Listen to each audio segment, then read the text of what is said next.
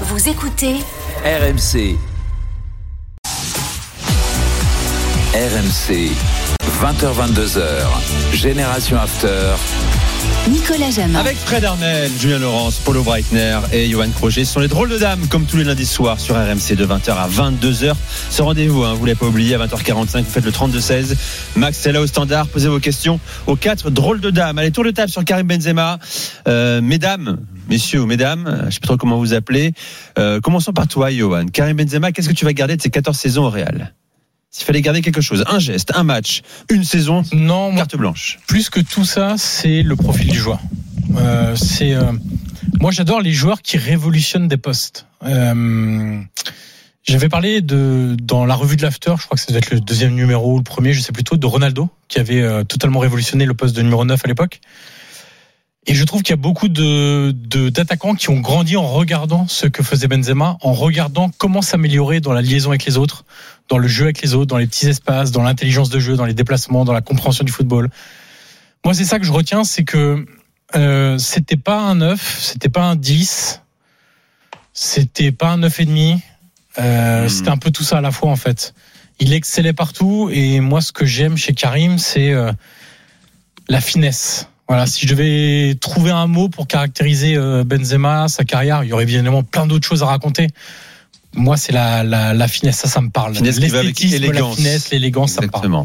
Euh, Polo euh, bah, je suis assez d'accord avec Johan, mais je prendrais un autre exemple. Moi, c'est l'après Ronaldo, en fait. Mmh. C'est-à-dire que pendant des années, il a été entre guillemets le lieutenant, euh, lieutenant luxe hein, évidemment de, Cristiano Ronaldo, et ensuite il est devenu peut-être Benzema, celui qui aurait pu peut-être avoir une autre carrière encore plus grande si Cristiano Ronaldo n'était pas au Real Madrid. Et la façon dont Benzema a évolué est devenu le grand patron de cette équipe finalement. Alors on peut citer Modric, Kroos, ce qui on veut, mais euh, moi j'ai plus le sentiment que c'était euh, que c'était Karim Benzema, et je trouve que réussir à faire une une, entre guillemets une deuxième carrière post Cristiano Ronaldo et montrer qu'on existe. Euh, plus que le portugais, oui. ça me semble euh, très très important. Je trouve que ça lui rend encore plus hommage justement mmh, finalement euh, que cette carrière s'inscrive ainsi, d'avoir été un lieutenant d'un immense joueur, un des plus grands joueurs de l'histoire, d'avoir fait le dos rond, toute discrétion, et ensuite d'assurer mais, parce que, mais c'est parce qu'il y a eu Cristiano que Benzema est devenu ce qu'il est. Parce que Cristiano, Cristiano a, a, donné beaucoup de conseils à Karim Benzema. Moi, je me souviens au tout début de l'arrivée de Karim Benzema au Real, je l'avais vu au deux, trois mois après, et il m'avait raconté que Cristiano était venu le voir parce que Benzema faisait ce qu'on lui demandait. Il lui a dit, t'es pas en France ici. Ici, il faut faire plus qu'on te demande tu arrives plus tôt, tu repars plus tard, tu fais de la muscu avant et tu fais de la muscu après. Mm. Et, et, il a beaucoup regardé, parce que Ronaldo c'est une bête de travail. Donc Benzema a beaucoup appris aux côtés de, de, de, de Cristiano Ronaldo et a grandi aussi. Donc je, je pense que les deux, les deux, sont, les deux sont liés. C'est-à-dire que Benzema n'aurait pas été ce qu'il a, la, le joueur qu'il a été s'il n'avait pas été au, n'avais pas côtoyé au, côtoyé au, au quotidien 9 ans Cristiano Ronaldo. Julien, ton Benzema, toi. Alors Julien qui en plus a eu les faveurs d'un, je sais pas, c'est un retweet, d'un repost de Benzema sur Instagram. Magnifique. Ah oui, c'est la famille. La galaxie Benzema. C'est la famille. La famille, bien évidemment. sûr. Bien sûr, bien sûr. Avant Alors. même l'annonce, hein, avant même l'annonce. euh, moi, pour moi, je, mais encore une fois, hein, je suis complètement, euh, je suis complètement, pas, je suis pas du tout objectif euh, parce que je l'aime beaucoup. euh, mais c'est, pour moi, c'est un génie absolu. C'est l'intelligence euh, ultime du footballeur. Tout ce qu'il fait, en plus du style, en plus des titres, en plus des, buts, tout ce que les garçons ont dit, bien sûr. Je suis tout à fait d'accord sur ces différentes étapes qu'il a eues dans sa carrière au Real. 14 ans quand même, la, longévité d'une telle carrière dans un seul club et le plus grand club du monde, c'est assez incroyable. Même dans les périodes difficiles, il aurait pu, comme l'a dit Fredo, il aurait pu abandonner, lâcher, partir. Et il a eu beaucoup, beaucoup d'autres grands clubs européens qui, à un moment, lui ont fait la cour, surtout quand ça allait pas très bien au Real. Mmh, et à chaque Manchester fois, il a voulu hein. rester pour prouver. Oui, bien sûr, sur Alex Ferguson est peut-être son plus grand fan, encore plus que Florentino Pérez, encore plus que, Mmh. que tous les autres. Euh, Sir Alex, euh, tous les six mois, il appelait Karim Jaziri en lui disant s'il te plaît, fais-le venir, s'il te plaît, s'il te plaît. Il avait, il rêvait d'entraîner Karim Benzema. Et voilà, même si ça a peut-être mis du temps pour que les gens comprennent le, le côté génial qu'il avait dans, dans son jeu et que finalement toute cette reconnaissance est assez tardive, peut-être même trop tardive pour lui, pour euh, plein de raisons. Polo a parlé de Cristiano, bien sûr. Euh, Fredo a parlé des difficultés du début aussi, tout ça, bien sûr. Mais ça, comme souvent hein, dans un dans un parcours comme celui-là, il y a des hauts et des bas et parfois tu mets du temps à être reconnu à ta juste valeur. Mais je trouve ça beau qu'il ait finalement eu cette reconnaissance, notamment avec le Ballon d'Or. Et puis il voulait partir comme ça au sommet, il voulait pas faire l'année de trop, celle qui aurait pu ternir un petit peu peut-être euh, sa légende au club et il n'a pas voulu la faire et je pense qu'il a, a peut-être eu raison. Fredo, qu'est-ce que tu retiens? Tu as commenté des dizaines et des dizaines de matchs, Liga, Ligue des Champions, Coupe du Roi. Est-ce. Sors-moi un geste, par exemple. Ben pour moi, il y a Karim Benzema est résumé dans un geste qui n'existe pas dans les statistiques. C'est demi-finale de Ligue des Champions, demi-finale retour de Ligue des Champions au Calderon. J'y suis bien entendu. Le Real a gagné 3-0 à l'aller. Le Real est mené 2 à 0 avec un Griezmann époustouflant au retour. Le Real est vraiment, le Real est baladé, baladé. Le Real est vraiment en danger pour la qualification pour la finale parce qu'on sent qu'il y a un mouvement en faveur de l'Atlético. Et là, Karim Benzema, je, je vois la scène. Euh, on est à, sur la ligne de, de corner en fait. Il met dans le vent Ah oui, bah trois défenseurs Ah centraux. oui. Magnifique. C'est Savic. Mais c'est une stat, hein, ça s'appelle un dribble. Ouais, enfin, c'est mais ré- réduire ça à un dribble, Eh c'est- oui, pas un dribble. Savic, C'est comme les notes. ouais, c'est Savic, c'est Jiménez et c'est euh, Godin. C'est-à-dire que c'est trois des meilleurs défenseurs centraux à l'époque. Il les met tous les trois dans, le vent. un périmètre sur la, réduit. Sur la ligne, ils sont, il les dépasse trois. Il les met dans le vent tous les trois. Le ballon, il est à quelques millimètres de sortir. Et il fait une passe. Il y a une frappe de cross, le gardien repousse. Et ensuite, il y a la but, le but disco. Et là, en fait, c'est 2-1 pour le Real. Donc à l'époque, le, but à l'extérieur comptait double en cas d'égalité. Donc ça, voilà. Et surtout, ça démonte totalement l'Atlético. C'est-à-dire ce geste détruit l'Atlético. L'Atlético dit on peut rien, on peut rien contre ça. Et, et le Real se qualifie et gagne euh, en finale. Je, bah, c'est l'année de la Juve. Hein. Euh, Je crois que c'est en 2017 ça justement. Euh, donc euh, ce geste-là, il résume le, euh, le- il résume Benzema, c'est-à-dire d'être capable dans un moment décisif, extrêmement dangereux pour le Real, de faire un geste incroyable. Parce que tu fais ça contre Etafé ou contre Las Palmas, comme il revient en première division. Euh, Et là, tu fais ça sur Godin, Savic voilà, voilà, voilà, c'est ça. Tu fais ça au, début de Ouais. Liga alors que tu joues pas grand chose, ok. Mais là, tu fais ça à l'extérieur, au Calderon. Il faut voir la haine qu'il en tire Ouais. au Calderon. Enfin, c'était un truc de magique. Donc pour moi, c'est Moment de grâce. Ouais, Moment de bah, poésie. ça, de poésie, de grâce. Et pour moi, c'est le, c'est ce que je veux retenir de Karim Benzema au Real Madrid. Et dans les stats, c'est pas une passe décisive, décisive, et c'est pas un but. Voilà donc pour Karim Benzema. On considère qu'il est à la retraite? Pose la question vite fait. Oui, non, rapidement. Soyons sérieux, bien sûr. On est d'accord, Johan? Bah non, il joue au foot, quoi, donc il est pas à la retraite. Ouais. Pourquoi il serait à la retraite? Ouais, factuellement oui, non, quoi. mais bon, enfin. Non mais quelle valeur on va accorder à ses exploits en Arabie Saoudite? Tu Ça, sais ce que c'est son rêve? Que je Tu sais ce que c'est son Vas-y, rêve? Il va aller gagner la Ligue des Champions là-bas, Ouais. asiatique. Il va jouer la Coupe du Monde des clubs et il va jouer contre le Real Madrid. Ah, pas mal. Pas Voilà. mal. Et là, ce sera beau. Et là, la boucle sera bouclée.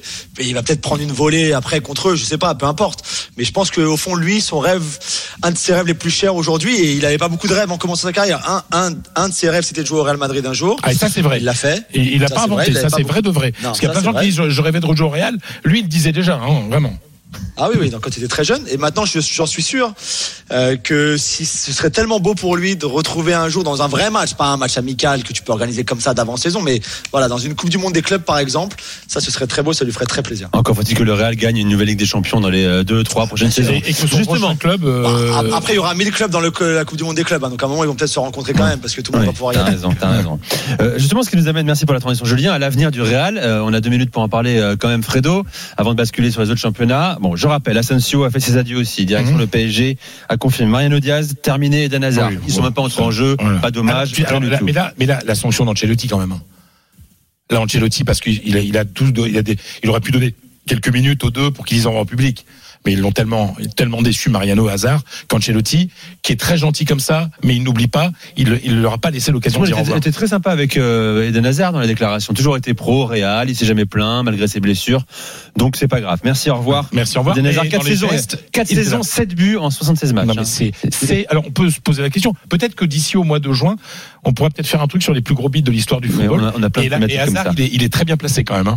Modric. Que faire de Modric? Bon, je rappelle également que Ceballos, Ceballos, Nacho devraient euh, quitter Oui. le club.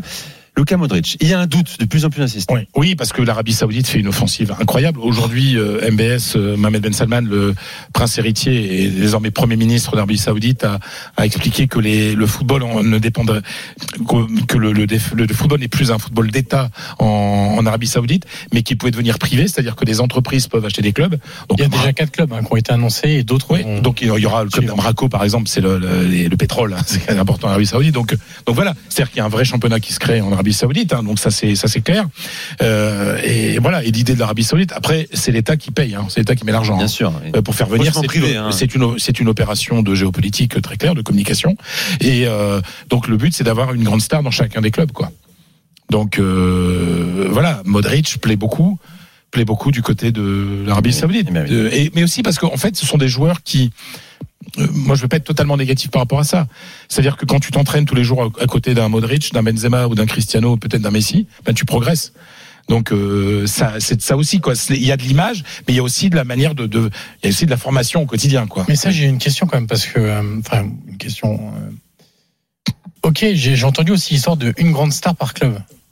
Mais ça va suffire à créer de l'intérêt? Ah mais moi je pense que non. Hein. Parce que Ronaldo, là, en fait, euh, passé Non. le moment de l'annonce de la signature, Mais etc. bien sûr, Mais bien sûr que non. Et les trois premiers matchs, C'est la raison pour laquelle euh, ça- la carrière de Karim Benzema est terminée. Enfin, Moi, je pense aussi. euh, ceux qui se partent là-bas, c'est autre chose. C'est un, autre type de, de football, c'est autre chose. Non, mais même pour eux, en fait, enfin, je, je pense qu'il faut plus qu'un joueur par effectif pour euh, pour créer de l'intérêt, pour créer de l'ambition, créer de un projet, créer. enfin, oui, mais voilà. ça commence par des par Parce des que Julien ça, disait donc, euh, euh, gagner euh, la Ligue des Champions là-bas et après participer, etc. Mais pour ça, face à des clubs qui sont beaucoup mieux structurés, Bien qui sûr. ont pas forcément une immense star, mais un collectif beaucoup plus fort, Une star ne suffira un. Benzema Ouais. qui va suffire Bien pour Bah, euh, D'ailleurs, en fait. euh, N'Golo Kanté, par exemple, pourrait aller à, à l'Ittihad aussi. Il va Ouais, voilà, c'est pour ça. Cristiano. Ronaldo n'a rien gagné cette saison, Si hein. c'est tu dis il y a joueur aussi. 3-4 joueurs, tu commences avec 3-4 joueurs, ok, là, ça, ça me semble un peu plus cohérent. ouais. Polo, tu vas regarder un peu le championnat saoudien maintenant ou pas? Pas forcément, mais je trouve très intéressant où là où l'argent coule à flot que finalement avoir une star par club, c'est quelque part un peu égalitariste. Tout à fait. Il y a une forme de Voilà. d'égalitarisme. Ah, mais ils sont très hein, forts, hein. Hein. Ce sera étatique. Chose qu'on est incapable de faire en Europe. Ouais, ce qu'on qu'on arrive à faire en Hein, pour États-Unis, une- en NBA par exemple. Il y a peut-être un. NBA là-dedans, hein, quand même, avec, euh, comme, avec- comme, euh, on aura peut-être un système de rookies, mais en tout cas, il y a un set de rookies pour les ça. stars. Voilà, putain, s'il y y avait une draft Ligue 1, ce serait Ouais, non, non, mais, non, mais t'imagines, avec une star et tout. Mais, mais parce que ce qu'ils font, ce qu'ils font en Arabie Saoudite, c'est très intelligent. On peut aimer ou pas, mais c'est très intelligent. Là, on n'a jamais autant parlé de l'Arabie Saoudite que. Oui, mais comme le Qatar l'a fait il y a de nombreuses années Bien déjà, sûr, tu vois, avec sûr. Franck Leboeuf, Dugarry, Baptiste Touta également. Ouais, sauf que On la est pas au différence. même niveau de. Ah non, on n'est plus au même niveau de, de Oui. revenus de star. Et Non, non, surtout, non, mais surtout l'Arabie Saoudite, c'est Tout le respect que j'ai pour euh, Franck Leboeuf. immense comparé au Qatar. Tout à fait. Ah, mais rien à voir. Ah, c'est voilà. Donc Et puis c'est un, pays- c'est c'est un pays de foot également, euh, où les stades sont Non, pleins c'est vrai. Non, c'est vrai. Non, non, mais c'est plus souvent le, le week-end et Et, puis, et puis, alors, je termine là-dessus, mais pourquoi ils veulent beaucoup de madridistes? Ça prend une seconde parce que ça, ça va vous intéresser. Parce que le Real Madrid est le club le plus aimé là-bas. Pour une raison très simple. Et moi, mon meilleur ami, euh, enfin, mon meilleur ami saoudien, j'ai plusieurs amis saoudiens, mais j'ai un très bon ami saoudien, m'expliquait en fait que quand euh, le, le satellite a permis de voir les championnats européens dans, les, dans le golfe Persique, Ouais. c'était à partir des années 2000. Et c'était les Galactiques avec Zidane, Mmh. etc. Et donc, les mecs, Ils ont accroché ils ont accroché ouais, au Real ça. Madrid et ils sont, ils sont fous du Real Madrid. Donc, ils veulent faire venir plein d'anciens madridistes. Voilà pour le Real, Benzema. euh, on en parlera au cours de, de l'été, bien sûr. C'est parti pour la première minute de la soirée. Elle est pour Julien Laurence. On envoie la musique, Toto. Oh, magnifique. Forcément, hein. Money des Pink Floyd, euh, fin des années 70, parce qu'on va parler transfert un petit peu, ça bouge déjà beaucoup chez moi ici. Euh, donc j'ai choisi une chanson euh, qui forcément va bien avec le thème de l'argent, des transferts, même si par exemple, le premier joli coup je trouve de... de ce, de ce mercato qui n'a pas encore officiellement commencé, mais c'est qu'Alexis McAllister va aller de, Brighton à Liverpool euh, pour 60 millions d'euros, qui je pense est un prix très très abordable pour un joueur de son, talent et de, et son âge. Donc euh, des très bons débuts pour Liverpool qui a vraiment besoin au milieu de terrain. On parle beaucoup d'Harry Kane bien sûr, pour remplacer notamment Karim Benzema euh, au Real Madrid. On en parle aussi à Manchester United. Il fait partie de voilà de ces joueurs là qui à mon avis va cette saison en tout cas alimenter beaucoup bah, toutes nos toutes nos rubriques euh, rubriques transferts. On a parlé de d'Angolo Kanté tout à l'heure qui va donc quitter Chelsea sûrement libre cet été. Matteo Kovacic pourrait aller de Chelsea justement à Manchester City et Mason Mount pourrait lui aussi quitter Chelsea pour aller à Manchester United. Celui-là c'est quasiment fait pour environ pareil 60 millions, euh, 60 millions d'euros, un petit peu moins. Kai Havertz aussi qui pourrait quitter Chelsea. Chelsea qui prépare vraiment un gros gros euh, marché de transfert mais qui ne verra pas l'arrivée de Manuel Ugarte, le milieu de terrain Oui, uruguayen de, du Sporting Club de Portugal qui va donc aller au PSG et pas et pas à Chelsea. Donc voilà, ça bouge beaucoup et sur les bancs aussi puisque Ange Poste- Postecoglou, l'entraîneur du Celtic qui vient de ré- le, triplé euh, championnat et avec les deux coupes domestiques, va s'engager avec Tottenham Hotspur donc pour remplacer euh, Antonio Conte et puis toutes les autres euh, toutes les autres pipes qui sont arrivées derrière. Donc, voilà, ça bouge beaucoup sur les bancs et dans les effectifs déjà chez moi en Angleterre. C'est la minute et le mercato bien sûr va abondamment nourrir nos lundis soirs ensemble et l'after la semaine également jusqu'à son ouverture et après son, ouverture bien sûr. On revient dans un instant, on ira en Bundesliga parler du RB Leipzig, le duel Nkunku. Colomwani a tourné en faveur du premier. Restez avec nous avec les drôles dames, on est ensemble jusqu'à 22h. À tout de suite sur RMC.